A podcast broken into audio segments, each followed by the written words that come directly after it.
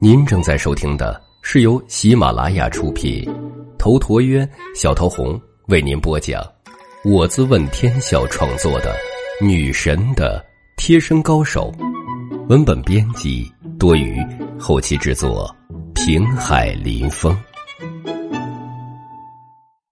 第八集。在这个小小的滨海市，同一时间出现两名暗劲儿巅峰的高手，当真是很稀奇了。功夫高手练的就是体内一口气，人在气在，气一灭，人也就死了。人活一口气，就是这个道理。而这口气在高手体内可以化作劲力。一般的大汉，就算一拳的力气达到五百斤。那也是明劲儿，明劲儿之后呢，那就是暗劲儿。暗劲儿可以通过豆腐打碎下面的青砖，可以一拳击毙大象。这暗劲儿就是将劲力磨成细小的针，杀伤力惊人。暗劲儿高手是很可怕的存在。你们认识这女人啊？陈阳随意问道。虽然出现了两个高手，但也不关他什么事情。他最感兴趣的就是这女人的美貌。这个女人和苏晴一样的御姐，不过苏晴是风情十足，而这个女人是强势美艳，都对陈阳有着致命的吸引力。当然认识，在滨海谁不认识她？嗯，怎么，她很有名气啊？她叫做穆静。是做茶叶丝绸生意的，走的是高端路线。他身边的那两个保镖是两兄弟，功夫非常的厉害，在滨海市没人敢惹他。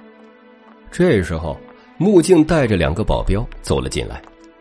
陈阳盯着他胸前白花花的那道沟看了过去，他看的毫不避讳，甚至流出了口水，不自觉的说道：“我靠，至少是三十六 C 罩杯，不带垫的呀。”唐青青与林清雪却是吓得不轻。唐青青瞪了眼陈阳：“你还乱说？万一被听到了，是不是不要命了？”“怕什么呀？女人穿这么漂亮，就是给男人看的。哎，她有没有老公啊？”“没有。不过没有又怎样？你还想癞蛤蟆想吃天鹅肉？”“哼，你那么激动干什么呀？哎，是不是吃醋了？”唐青青顿时语塞，气得想掀桌子。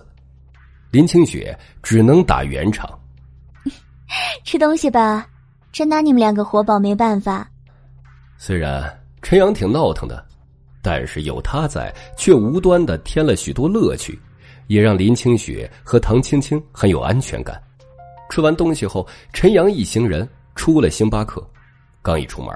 陈阳就瞥到那边几个鬼鬼祟祟的小混混这几个小混混一直盯着大门处，见到陈阳等人出来，马上迎了过来。陈阳马上就知道了，这几个家伙是冲着自己来的。不过，陈阳瞬间心念电转，自己在里边吃东西，万万不可能惹到这些家伙的。那为什么会冲着自己来呢？太反常了。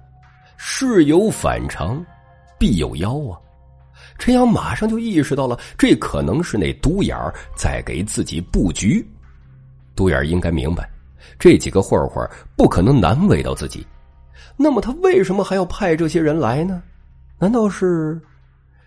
陈阳是绝顶聪明，脑袋转的非常快，马上就想到了独眼儿的计划。而此时。林清雪与唐青青也看到那几个混混气势汹汹的走过来，来者不善呐！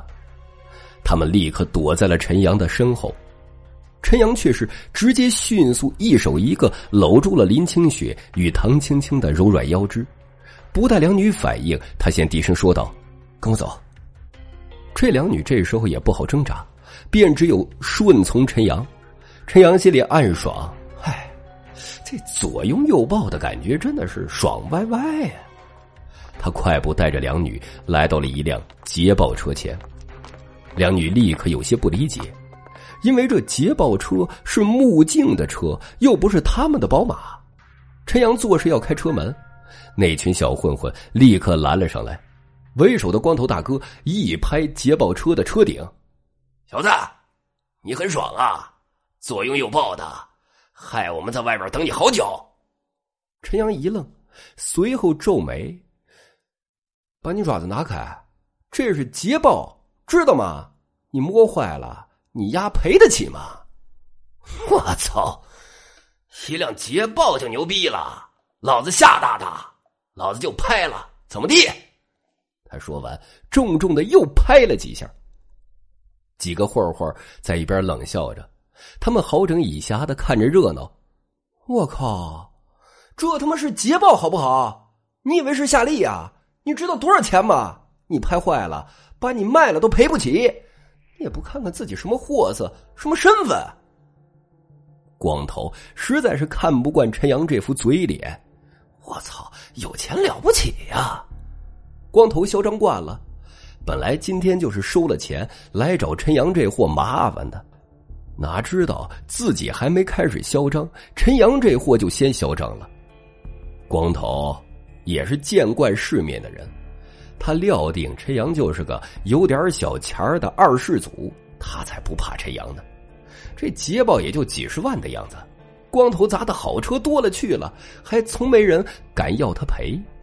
所以这一刻，光头眼中露出寒光，突然抽出钢管，一下子将车玻璃砸碎。老子不仅拍了，还砸了，怎么样啊？陈阳变了脸色，他妈的，简直活腻歪了！你有本事，你再给我砸一下！光头冷喝了一声：“兄弟们，给我砸！”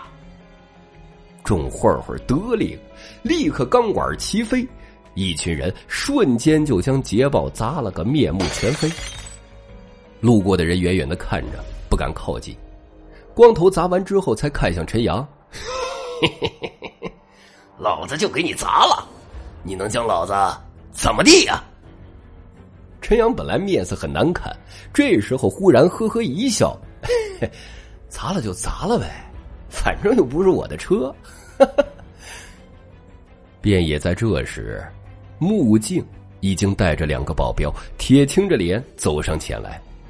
光头是道上混的，他哪里会不认识木镜这位煞星？这一刻，他似乎意识到什么，顿时额头上汗水直流，他脸色煞白，向陈阳结结巴巴的：“你你你什么你呀？”我早跟你说了，这车很贵的，叫你不要拍，不要砸，啊，拦都拦不住，真是倔呀！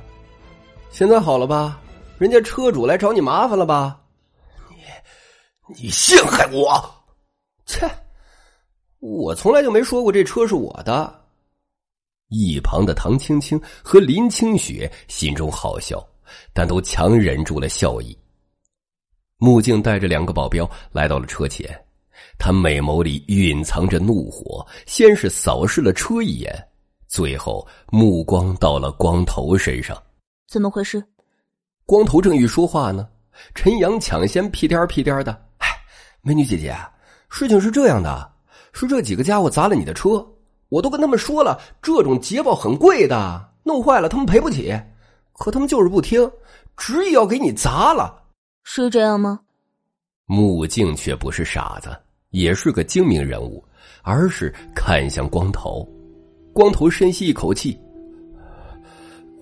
穆小姐，是这家伙陷害我们，我们以为车车是他的。”陈阳嗤之以鼻，他对穆静说道：“美女姐姐，我可没陷害他们。我出来之后刚好经过你的车，他们就拦住了我。我看这家伙拍你的车，我就好心提醒他们别乱拍，这车很贵的。”但他们不听啊！啊，你看，越拦着越要砸。木镜冷淡的看了陈阳一眼，他随后又对光头说道：“车是你们砸的，对不对？”光头想说什么，但却发现这个事实怎么都绕不过去，只能战战兢兢的点头。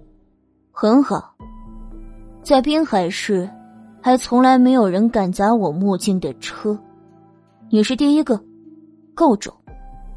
这光头恨不得给木镜跪下去，哭丧着脸：“这都是误会啊！”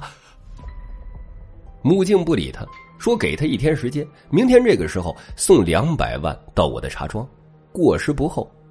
若是敢放我鸽子，后果自负。”他说完，就带了两名保镖离开。陈阳马上拦住木镜：“美女姐姐。”木镜冷淡的看了一眼陈阳。别以为我不知道你在卖什么小聪明。啊，美女姐姐，你别生气，这不是没车了吗？就先委屈一下，坐我们的车走吧。他说着，就在前带路，来到宝马车前，将车门打开。美女姐姐，请。陈阳这叫一个殷勤呢，弯着腰，跟个奴才似的。本集已经播讲完毕，感谢您的收听。喜欢请订阅此专辑，更多精彩内容，喜马拉雅搜索“头陀渊讲故事”。谢谢。